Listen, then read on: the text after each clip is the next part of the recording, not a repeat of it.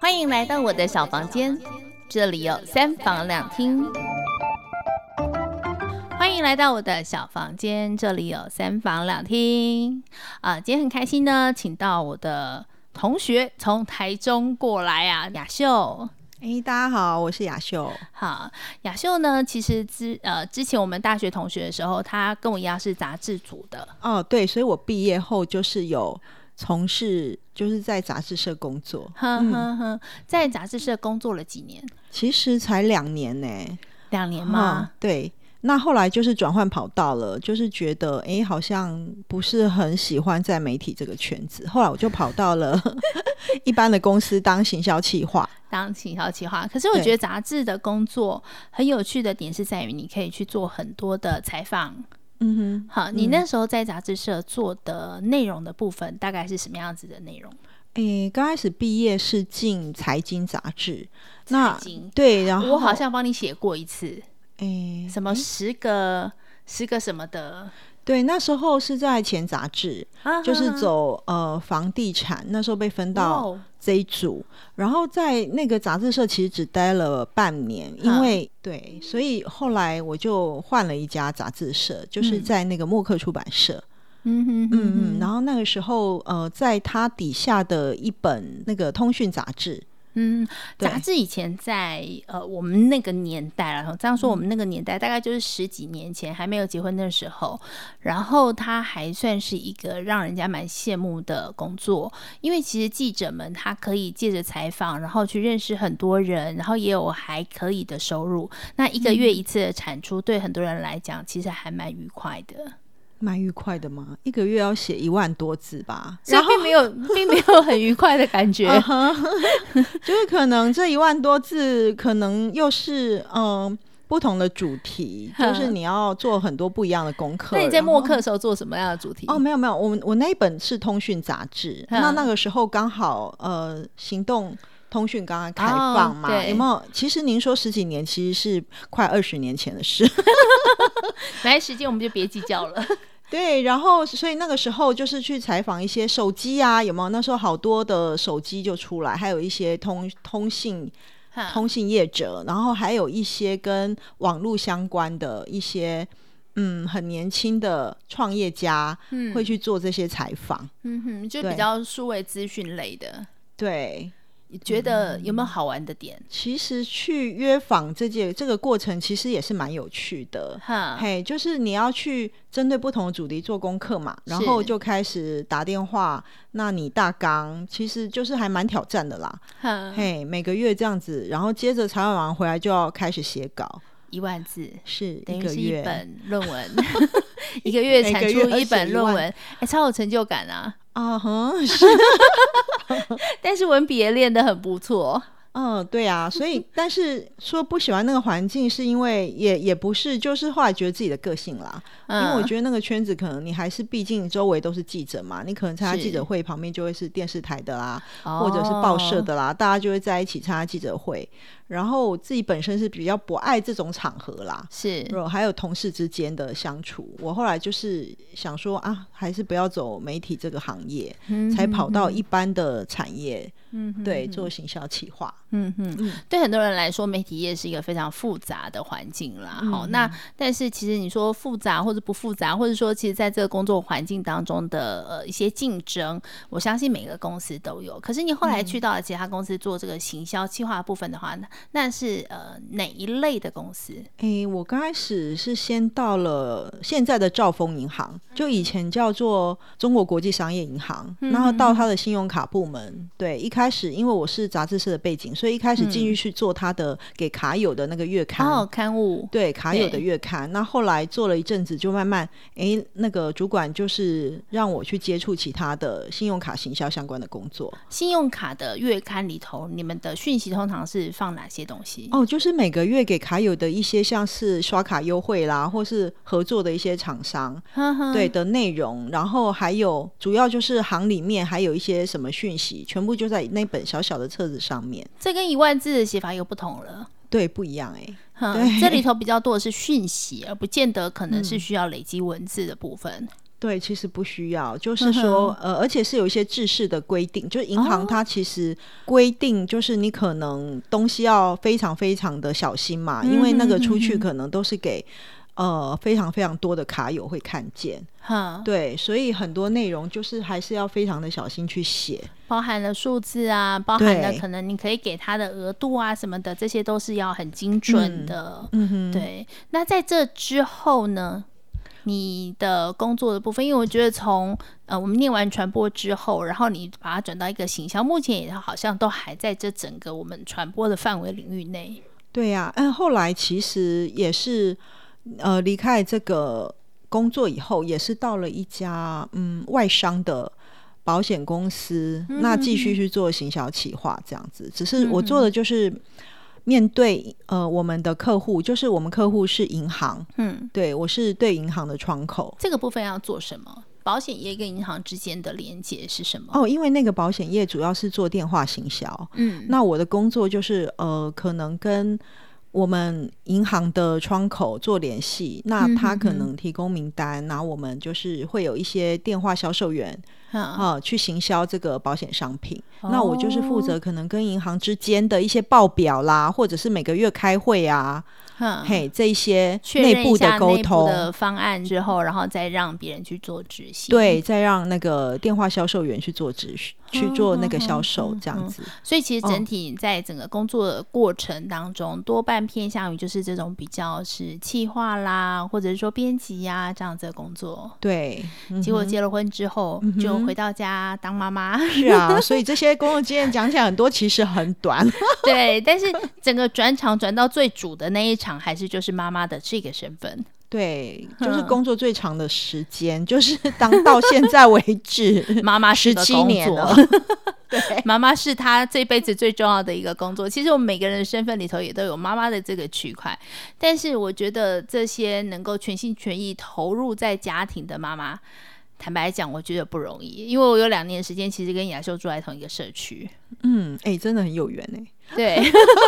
然后我就每天看着他弄那些小孩子的营养食品的时候，我就想说，你怎么搞得出这种东西来？因为我那时候是留停两年的状态下，我每天光搞定小孩我都觉得不容易了。然后，而且你你你是不但能够搞定小孩之外，你还能够产出这些营养食品。所以妈妈这个这个部分也是你原先就规划好的吗？原先有，就是跟我先之前是有讨论过，因为他也希望说。呃，如果将来有了小孩，就是希望我可以在家全心全意的照顾好小孩，这样、嗯、这个部分，所以其实是有讨论过的。是为了说，哎，要节省 保姆费吗？还是说是为了他希望你能够投入孩子的教育中？哦、呃，对啊，就是主要是希望孩子是自己带啦，自己带。对，嗯、然后呃，如果有这样子的机会嘛，就是可以。那我也觉得我不排斥啊，因为有些可能有些女生她不喜欢在家做这些琐事，因为其实真的很琐碎，对，真的很琐碎，也没有什么。有多琐碎呢？你要讲给我们大家听啊，我们才知道说一个妈妈到底每天在忙什么。因为都觉得说，你知道我女儿的概念就是妈妈每天就是在家里面，可能就是吃饭睡觉啊。哎，可是其实很多事要做好吗？有没有小天使来帮我们做？小精灵？对，例如例如呢？对啊，例如说，可能一早帮他们做早餐，然后结束后可能就是回家，是啊，然后所有的家事嘛，看不到的。但是说的家事，然后做完之后呢，可能呃下午又要开始做晚餐，其实就听起来很无无趣啦。但是这些事都还是要有人做啊。但是你在张罗三餐的过程当中，你只有零碎的时间给自己哎、欸。嗯，其实孩子小的时候是这样，没错，嘿，就是呃非常的片段，嗯哼哼，可能中间还要穿插去接小孩放学。嘿，就是送他上学，接他放学，或者是呃，我有两个孩子嘛，那两个可能今天上这个社团，明天那个上那个社团，就是时间 都不一样。对，就是学校的那些啊，什么篮球社啊，什么，然后甚至我有算过，有一次最夸张的是，我有算过一天进出我家，开车进出我家多达七次，欸，哎。你忙什么？就是从出门。出门一次，对，然后可能哎中午有一个先放学了，接回来，接来接，然后再把他送去上英文补习班，还要上英文班，然后另外一个哎四点又要接回来，还要再接回来，然后再要送他出去，还要送去哪？然后哎他可能晚上也要上什么什么课，对之类的，然后再去把他接回来，嘿，然后再再接一个回来。之类的，就是最多一天进出家里七次，这个真的我有算过。天，就真的很忙，还不包括你可能要送便当。对对，就是没有啦。送便当是可能孩子国小时候的事了，那所以又不是那个更小，对更小时候的事情。然后后面他们可能哎，那个小学高年级了，就会参加很多社团啊，就会两个不同的不同时间，然后你就有很多不同妈妈的时间，其实是被切到真的很碎。对那个时候，所以其实你还没有当妈妈之前，你很爱小孩子吗？还是说，其实这孩子来了之后，你才开始学习当妈妈？应该是真的，之前没有很爱小孩耶，那当然自己生的小孩，自己就是会特别的喜爱嘛。嗯、对对对对，自己生的自己生的，对对对，所以就会觉得做这些事情也还蛮甘之如饴的啊。嗯、现在也还是啦，也还是，所以每天早上还是要起来做早餐，并没有睡到饱这件事情。哎，是哎，虽然一个已经高二，一个已经国二，哈，对，都可是你就会觉得自己有在家里头，我好像就必须得产出一些什么，例如营养的三餐这样子的东西。对啊，就是主要是也是。是给小孩一种家的感觉耶，我觉得现在的心态，不然其实他们也够大啦，他们也可以去自己去外面吃啊。这样叫我们这些职业妈妈们怎么办呢？因为我以前我之前上班的时候都是，反正我出门了，小孩还没出门，所有事情麻烦你们自己搞定。嗯，然后我回家的时间，他们可能还在学校，可能是课后班或什么的，甚至有时候他们比啊小时候他们比较早。然后就把他们送安亲班，嗯、所以很多时间其实我是没有办法像你这么全力去参与的。我就不知道说，原来一个妈妈在家里头这么忙。对耶，就是就是刚呃有这个时间，你就是会做很多事情啊。嗯、对，所以现在小孩大，你会不会想要多一点点自己的时间？因为我看你还参加了什么志工妈妈。小孩大，因为从小孩小的时候，我就一直有进他们班上当志工妈妈，就是讲故事的，或是带一些劳作啊这类的。到了孩子现在可能小的大了，他现在国中嘛，国中的部分我也参加了他们学校的那个志工团体。对，孩子会不会觉得你这种参与是一种干预？也不会，因为我参与，例如说我去讲故事，也不是只讲他们班啊，就是我们会排班嘛，那每个班都会进去讲，然后或者是哎，还有排班去图书馆，对，值班，值班，对，然后讲故事也是不同班，所以其实不太会去干预他啦，就是纯粹只是付出。那你为什么会想要有这样子的一个参与志工这个部分？因为其实你好不容易有一点点时间可以给自己了，哎，到孩子班上。讲故事是一种付出，那有一方面就是拓展自己的生活圈嘛。嗯哼哼，因为可能以前孩子小时候，我有一群孩子从小就长大，就一群认识的妈妈，然后大家一起呃课后啦，或是寒暑假都会安排很多活动。是对。那接着后来慢慢小孩大了之后呢，我也觉得说，哎，这些孩子也各是各自上学了。嗯哼哼。对，那我就是借由去当志工，可以认识很多。跟孩子同龄的妈妈，嗯，大家可以分享一些资讯啊，好，或者是哎，从中可以交到一些好朋友。哦，所以其实很多妈妈去参与这样的志工活动，并不是说我只是想要干预或是参与孩子学校的活动而已，而是它是基于一种我想要去认识别人、拓展自己的生活圈这样子的概念。嗯，因为每个人的可能。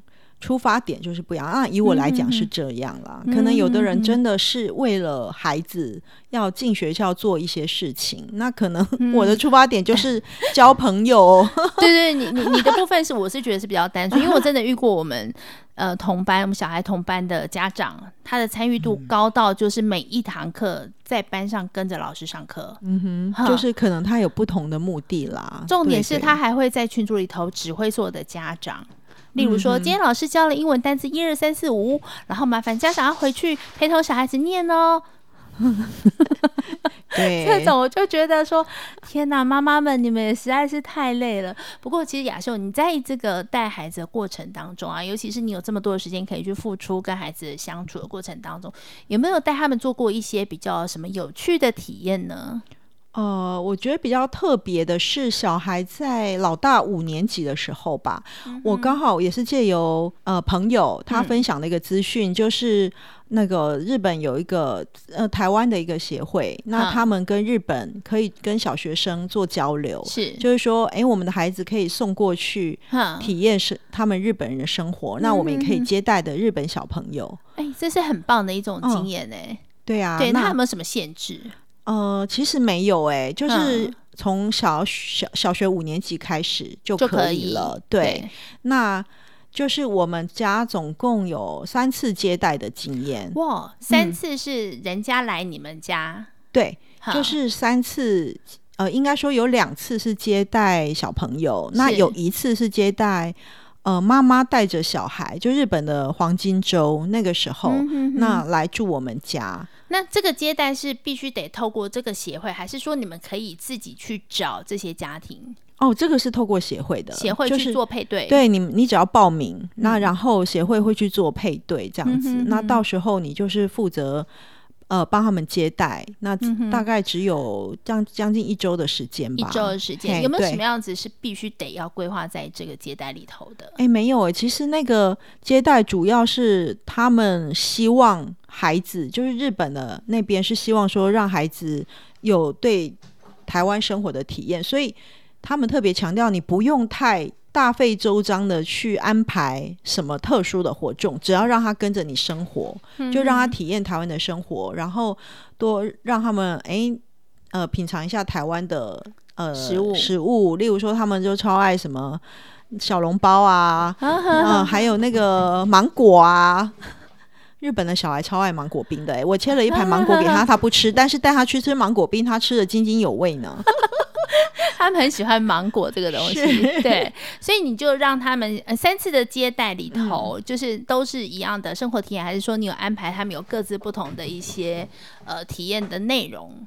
哎，有哎、欸，第一次小孩国小五年级，那就是那一次接待小朋友，我觉得很特别，是带他们去台北一零一，想说我天哪，我们住在北部这么久了，我们自己从来没有上过一零一，哎，是借由。日本孩子来的时候，我们诶一定要带他看一下台北一零一，我们自己的小孩才跟着上去，然后包含大人这样子。然后嗯，那一次的接待，我觉得就主要是就变成三个小孩玩在一起嘛，所以暑假的时候就会帮他安排很多活动啊，例如说去淡水骑脚踏车啊，然后每天带去游泳啊，嗯，然后其实我觉得自己的小孩也是跟着一起参与。嘿，那个部分还不错。然后我觉得小孩也有呃学习到成长的部分呢，因为像那一次我说第一次接待这个日本的孩子，他就是一个非常安静的小孩。嗯，但是呢，他他其实我们知道说，诶，他来的时候我们有看到他想要品尝台湾的小笼包，所以他来第一天我们就带他去吃鼎泰丰。那照道理就是说，诶，很喜欢吃，可是他们日本的孩子就是这个。部分就看得出真的非常有礼貌，他就吃了一颗之后，就就不会再去动了啊。就是他不会说，哎、欸，他喜欢吃就一直猛吃，哈不会这样。就是他，哎、欸，他就吃一个，对，然后我们就赶快劝他赶快再继续吃，他才会继续吃。他不会说，哦、对一个小学五年级的孩子哦，他是品尝，就是因为他想要品尝，可是他不会一次把它吃完，还是会留给大家。呃，而且一方面也是他可能也不好意思一直、一直吃嘛，就是我觉得这个部分看得出他们。还蛮呃教的还不错啦，嗯、就是我们自己的小孩也可以学习到啊，嗯、对不对？对对对，对，你去人家做客，不能喜欢的就猛吃啊。是，是对，那个日本的孩子这个部分还不错。那你看，我们小孩也会看到好的部分就可以学习，那不好的部分我也可以讲一下，因为我们第二次就接待一个是 非常活泼的日本小孩，然后就是可能呃要吃零食也不会问你，就直接去打开来拆开来吃啊。然后可能这个小孩就会让我觉得，哎，怎么怎么会这样？你就要去教他。嗯、然后我的小孩也会看到说，哦，这样其实是很不好的。嗯、你如果到人家家里，也不可以这个样子。嗯、所以不管今天来的小孩是什么状况，都是一种学习。哎，喂，对耶。其实因为大概是他们年纪也相近，虽然语言不通，嗯，嗯，但是你就会发现到说，这些孩子在同才之间的学习，反而是比大人在教导的时候可能更快一点点。嗯、所以其实透过这样两次不同的家庭的经验，其实对你们自己家的小孩子来讲，他们会看到别人可能是同样是来自于日本的小朋友，可是他们有不一样的生活的体验。哈，然后对他们来讲是另外一种世界的一种接触。对啊，然后还有我的孩子也有去过日本一次，就是说我第三次不是接待、嗯、呃一个妈妈对带两个孩子，就是我们家老大去过他们家，是就是去交流。那隔年的四月，他们的黄金周，哎，这个妈妈就是。指定要来我们家，然后我就很开心的接待他，嗯、因为等于我们是互相认识的。是，对。那那一次来也是呃学习到很多啦，因为小孩来的话，啊、呃，应该说小孩跟大人比较不一样，大人可能会比较很愿意去尝试各种食物，嗯、那小孩可能呃，哎，日本的孩子也蛮奇妙的，就是他们可能也不。很多东西都不敢吃，不晓得是不是因为那时候觉得台湾有毒淀粉还是怎么样，就是 他们知道毒淀粉这件事吗？是，或者是说他陌生。例如，你有给他吃过什么东西是他真的完全拒绝的？臭豆腐吗？呃，没有哎、欸，就是很多。我第一个接待孩子是几乎什么都不敢吃，然后因为他带了一堆日本的零食在他的行李箱，所以他晚上回去房间就开始吃他的零食，然后什么东西都只吃一两口，所以就开始哎，我们要今天来订个寿司或者订个呃煎饺，就日本比较敢吃的东西，然后他也都只吃一点点，这样好苦恼哦。对对，然后第二个小孩是。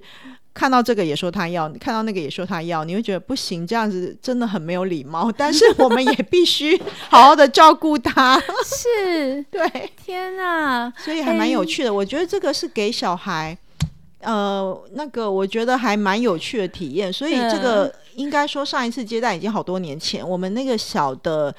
今年就冒出一句说，他也好想再接待。我说啊，刚好你们今年两个都要准备明年的考试嘛，就是一个要考学测，一个要考会考，明年。所以可能明年他们考完试，或许可以尝试再接待一次看看。这样子，对，其实这样子的体验很有趣，因为像呃，我的小孩自己也去过日本，嗯，然后他们在那一周的过程当中的互动是很良好的。嗯，那结果在事隔了。大概五年之后。他今年自己去日本，跟同学自己去日本玩的时候，嗯、他就特地安排了一个行程，是去给这个日本家庭一个惊喜的拜访。嗯、好，因为他有听说说他当时候去的时候，呃，照顾他的那个外婆最近在生病，所以呢，呃，我儿子就自己安排了一个这样子的一个拜访，然后让他们外婆也很开心。所以我觉得这样子的交换过程当中，其实让孩子体会到的是不同国家的一种文化之外呢，还可以让他们学习到跟别人的互动、关怀，然后甚至他们的文化。嗯、好，那然后后续的，当然这两边的家庭也有一些联系，然后也有一些互动的往来的时候，会让我们更明白知道说，哎，别人是怎么样去去教导孩子的，或者说在他们的文化当中，他们有学习到什么。对啊，对，我觉得这个也是很宝贵的经验，嗯，跟一般出去旅行不太一样的地方啦。呵呵呵对啊，所以你觉得在透过你们这三次的接待之后，嗯、孩子在日常的这个待人接物上有没有什么不一样？他们呃，其实我觉得是，我觉得这东西是有点内化的，就是讲也不太会讲不太出来，嗯、但是我觉得他可以借由去看到孩子的行为，因为毕竟是。来特地来家里住的，是，那你二十四小时可能都看得到对方的，就像我刚刚讲的好的部分，跟第二次接待那个那个小朋友，就是很大差别，所以其实他们自己就会觉得说，哎，可能。呃，到人家家里该有的礼貌啦，吼，或者是哎，人家给你吃什么东西，你就会 有，就是我们那个小的有有学到了，例如说他前一阵子到同学家去吃，嗯，呃，就是妈妈会煮东西给同学们吃，然后回来就跟我说啊，我平常喝鸡就是鸡汤嘛，我平常吃都不吃皮的，可是我那天就全部吃光光，然后后来。他给我添了一大碗饭，我也觉得我我虽然不饿，也是要把它吃完。就是，然后 突然客套了起来，甚至说哦，如果今天在我面前摆了一盘茄子，我应该也会把它吃光，因为他不爱吃茄子。所以其实孩子透过都会有对，对学习到了很多，就是包含到说你跟人家待人接物的礼貌各方面，到人家家里吃饭、嗯、是，欸、这真的是一个很有趣的经验。不过我觉得，因为是因为你是全职的妈妈、嗯，所以你可以有这样子的机会陪着孩子去接待这些家庭，做这样子的体验。嗯，那还有没有什么是在你这个全职的妈妈过程当中印象比较深刻，或是记忆比较深刻的？我觉得其实没有，我觉得我在家是给他们一种安定的感觉，是。对，因为我中间曾经有一年，哦，我当七年的家庭主妇之后，我曾经有一年回以前的公司上班，为什么？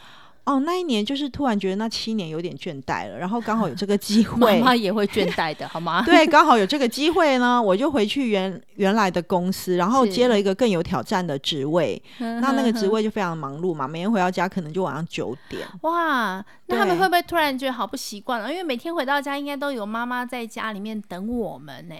对，那个时候。大的才小学一二年级吧，那那时候我的妈妈有到家里帮忙啦，但是我觉得差别最大应该是我先生，他可能觉得，哎、欸，家里少了我还是有很大的差别，就是所以不是孩子不适应，哎，是爸爸不适应。哎、欸，孩子那时候或许还小，还不太会表达，不会表达而已。对对，对，那后来一年后我回来之后，其实孩子现在渐渐大了，有时候我也会常常不在，就是例如说我可能呃去爬山啦，或去。朋友家住，然后晚上不在，那你就可以感觉说，他们其实也是希望你在家的，因为偶尔如果回来想聊个天，就可以。哎，虽然男生话不多，但是有时候他们想讲的时候，就随时都有人可以在旁边听他们讲话。我觉得那个是就是这种安定的感觉。嗯哼，那那一年之后，你跟你先生的互动？有，因为那一年回去上班之后有什么改变吗？哎，那一年我觉得一年之后，对我们两个都是一种一个一种很回来之后，我也发现啊，其实在家还是比工作轻松，我要好好珍惜。然后第二个就是我现在也觉得啊，我我这一年不在家，好像。家里还是很需要我，就是真的整个感觉还是不一样啦。是就是他比较没有后顾之忧，所以其实经过这一年再次回到岗位，看起来一切似乎没有变化，但是其实两个人都更加珍惜了，就是在家的日子。对，我也很珍惜当全职妈妈，再怎样都比工作轻松。然后，然后我现在也很珍惜哦。他还在家，可以一切都打理好这样子。对对，就他就不用担心太多，也不是说他回到家之后还要管小孩，说你有没有洗澡，有没有写功课，对不对？是啊，是啊。然后小孩也会觉得很幸福嘛，回来就可以看到妈妈，而且回来家里就有热腾腾的晚饭可以吃，真好。不过啊，因为像你现在小孩这么大了，那很多人就会问说，哎，那小孩这么大，你们这些妈妈们会不会想要二度就业，嗯、或者是说你会不会想要有一些？你会应该是比较闲的吧？哎，老师。实说是有一点，就是说小的后来升上国中，我也不用再接送了。的确是比较可以有完整的时间，嗯，所以两年两三年前吧，就开始喜欢运动啦。因为年轻的时候也不爱运动嘛，嗯、那突然有一天被雷打到，就是突然喜欢上运动啦。被雷打到，对，对，然后再来就是，哎，我刚刚有说参与孩子的志工团体，那我们那个呃弟弟他们学校现在就是他们学校有一个志工团体是还蛮庞大，就大概两百多人，所以我加入了之后，可能呃后来刚开始也是要。进去备课啦，或是上台。对对对，因为我们是志工，就是说我们要进去帮他们国一或者是高一的孩子，嗯、就是他们有个阅读课。那你就是会有一个 PPT，、哦、那你平常要去备课，不用再说故事了。哦，对，不是，我们 是有一个教材，然后要跟国一的孩子跟高一的孩子上去讲阅读的重要性。嗯，所以这是有一套教材。嗯、那我们平常就是哎，要先去备课。哦，所以其实在，在呃国中端的这样的志工妈妈，她可能跟国小不一样。国小比较是入班之后带领着他们去做一些可能是说故事或是这样子的活动类的。那但是到了国中。端的这个志工妈妈，他们是比较有规划性的，可能会呃让你们有一些授课，或者说呃先让你们有一些学习的过程。哦，因为他我们弟弟他念的是私立国中，所以可能跟一般公立国中的状况又不太一样啦。嘿，因为这个私立国中可能他们的本身活动还蛮多元的，蛮丰富的。像我刚刚讲的这个阅读课，就是副校长他希望给孩子从从国一进来就建立就是阅阅读的重要性。那他有一个这样的课程，然后他有设计一套 PPT，就是告诉他，哎，你要从哪些方面，吼，然后去建立一些像逻辑的思考啦，吼，阅读力的重要，然后再来就是，哎，逻辑的思考，然后他会有一个教材，那他就是希望我们这些志工妈妈进班去做这样的宣导。哦，嗯，所以其实你们一方面也是在替学校这边，嗯，哎，去辅导一些孩子，因为其实在这个青春期的孩子，他们很需要很多家长的关怀。嗯。就进班。对，然后还有就是学校会有一些，嗯、像是他们会有一些展览，每年学校都会有做一个主题性的展览，嗯、那就是我们志工也要进去做讲解、做导览、哦、做导览。那还有包含大大小小什么打疫苗啦，然后还有一些活动讲座，哦、对，童军成团典礼，就很多东西就都需要志工的支援，所以这个学校它志工会这么庞大，就是因为。呃，活动还蛮多的，其实蛮完整的，等于是一个学校当中，老师们没有空去管到的事情，都要依赖这些妈妈们去协助。嗯嗯，那还有就是，呃，再来就是我觉得啦，除了协助学校，他也会有很多资源，嗯、就是包含说他们会有一些呃。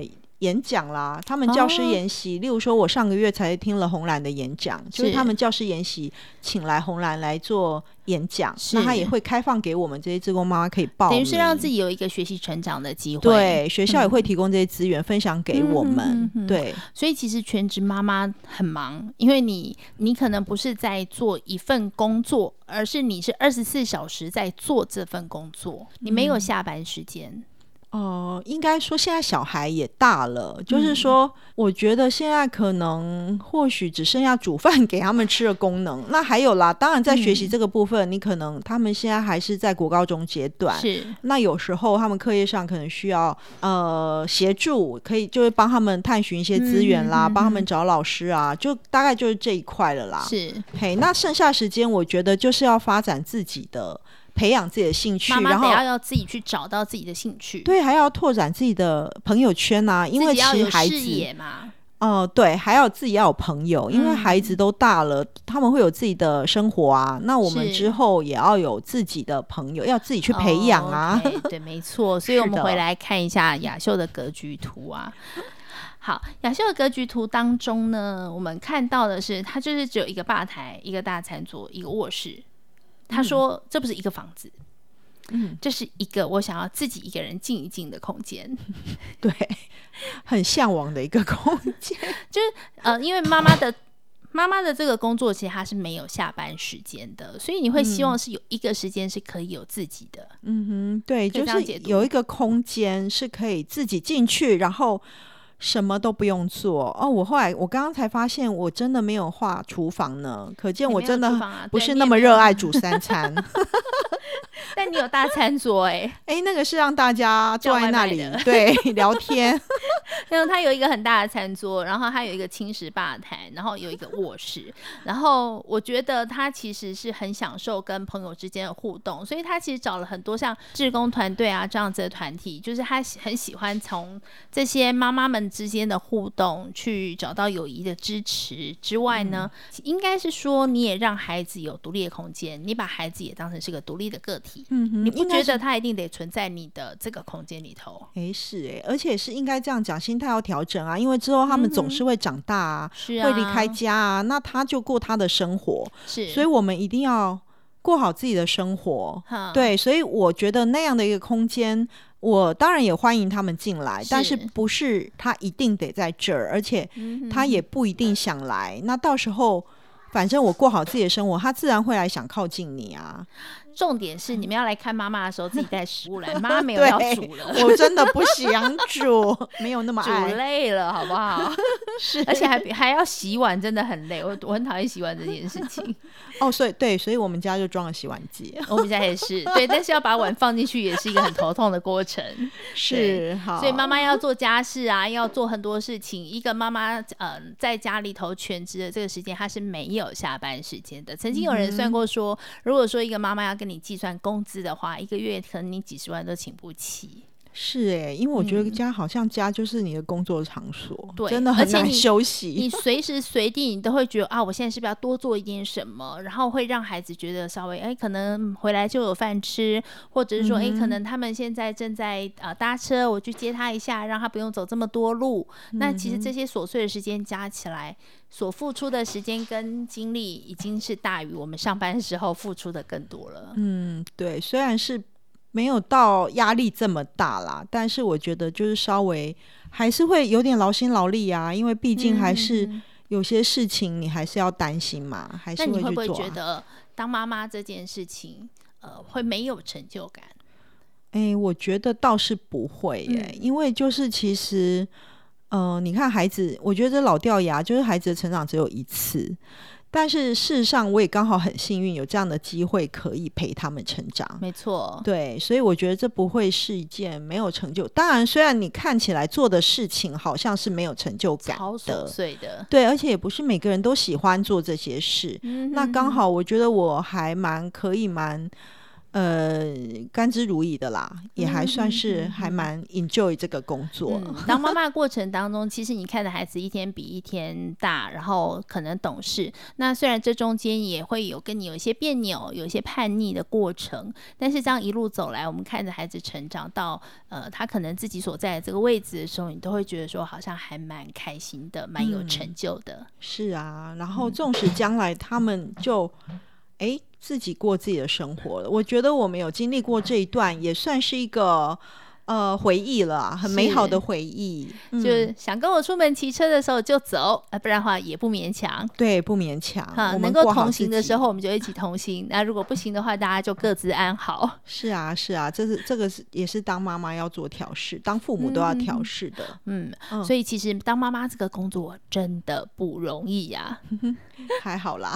好，我们今天很开心能够请到雅秀到节目当中来跟我们聊聊全职妈妈的一个心情。嗯。好，谢谢大家哦。谢谢，谢谢雅秀。嗯，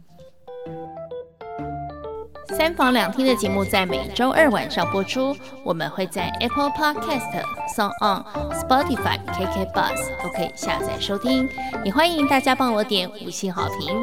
当然，你也可以在 Facebook 和 IG 搜寻“三房两厅 Podcast” 或是心仪的创作生活。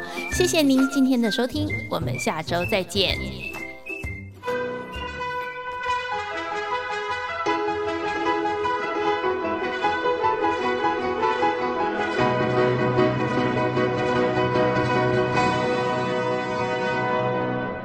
Now, get up now, get up out of bed. Wash your face, brush teeth, comb sleepy head. Here's your clothes and your shoes. Hear the words I said. Get up now. Get up and make your bed. Are you hot? Are you cold? Are you wearing that? Where's your books and your lunch and your homework? And got a coat and your gloves and your scarf and hat. Don't forget, you gotta feed the cat. Each breakfast is for Stella. It's the most important meal of all. Take vitamins so you will grow up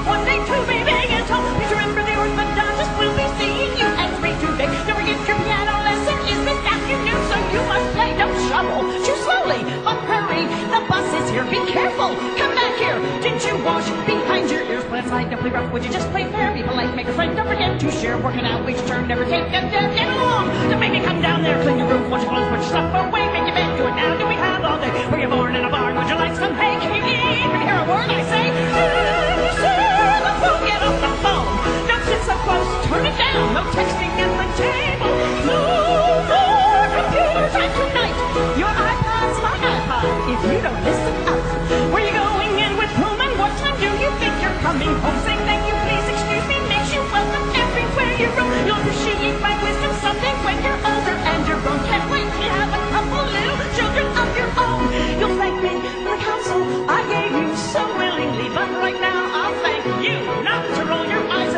Your mouth when you chew, would appreciate. Take a bite, maybe two of the stuff you hate. Use your fork, do not burp, or I'll set you straight. Eat the food I put upon your plate. Get an egg at the door, don't go start with me. Get a grip, get it here, I'll count to three. Get a job, get a life, get a PhD, get a dose. I don't care who started in your grounded until you're 36. Get your story straight and tell the truth for once, for heaven's sake. And if all your friends jumped off a cliff, would you jump too?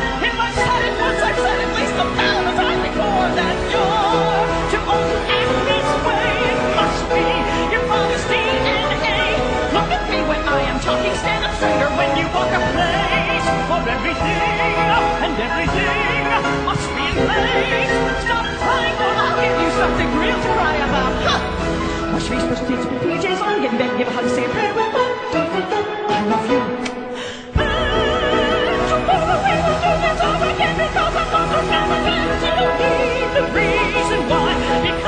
Because, because, because I said so, I said so, I said so, I said so. I'm the mom, Come on, come on, come.